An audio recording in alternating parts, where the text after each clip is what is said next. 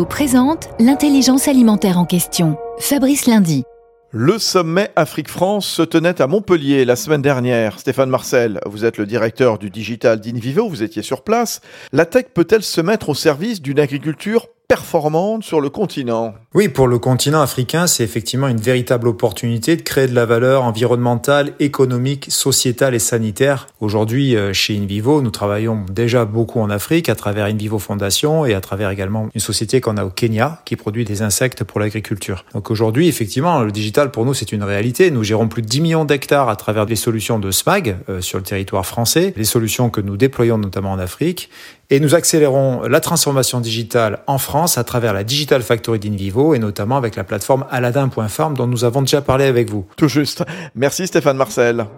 Union nationale des coopératives agricoles françaises, InVivo s'engage pour la transition agricole et alimentaire vers un agrosystème résilient.